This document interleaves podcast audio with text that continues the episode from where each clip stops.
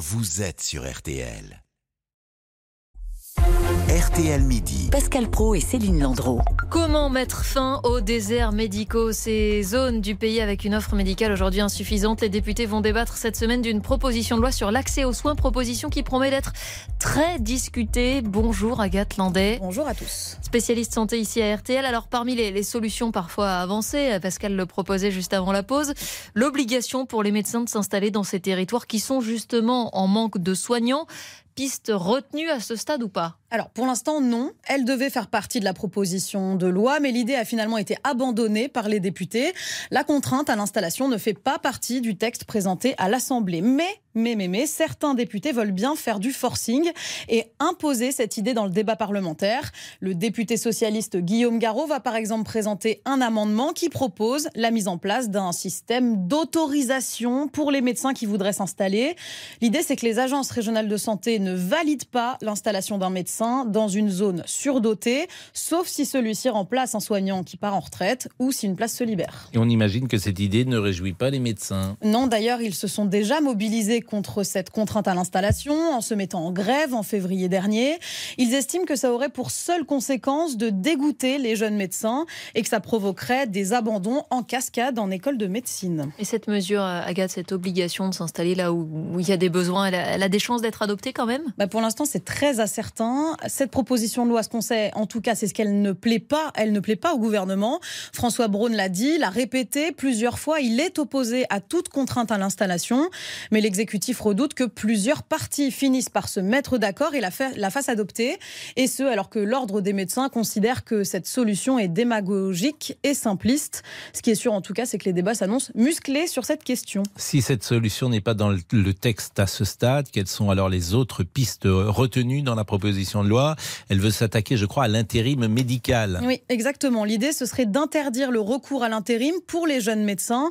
Frédéric Valtou, le rapporteur de cette proposition de loi, estime qu'il faudrait interdire cet intérim dans les deux ou trois premières années d'exercice. Pourquoi? Parce qu'il y a des abus aujourd'hui? En fait, cette proposition de loi estime que oui, il y a des abus. Ce qui est certain, c'est que les jeunes médecins sont très très nombreux à avoir recours à l'intérim. Selon les derniers chiffres, aujourd'hui, un jeune médecin sur deux exerce en tant que remplaçant. Et la proposition de loi veut aussi obliger les médecins à prévenir plus tôt quand ils vont partir en retraite. Oui, là les députés veulent imposer un préavis de six mois.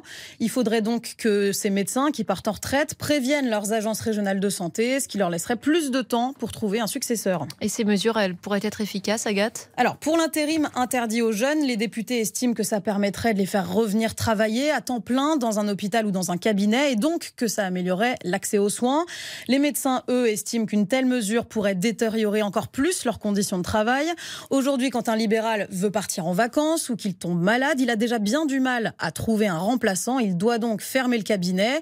Si on réduit encore plus le nombre d'intérimaires, trouver un remplaçant sera donc encore plus compliqué pour eux. Et puis sur le préavis de six mois avant la retraite, globalement, les médecins disent que ça servira à rien, car dans les faits, c'est déjà un petit peu ce qu'ils font aujourd'hui. Mmh. Presque aucun médecin ne part du jour au lendemain sans prévenir personne et sans chercher un successeur. Bah, quand je vous écoute depuis tout à je me dis que les déserts médicaux vont continuer. Bah, en fait, on n'a pas de réponse simple et facile à pointer et à mettre en place rapidement. Si on demande aux médecins, qui sont les premiers concernés, ce qu'il faudrait faire pour lutter contre les déserts médicaux, eux nous disent que le nerf de la guerre, concrètement, c'est un peu comme partout, c'est le salaire.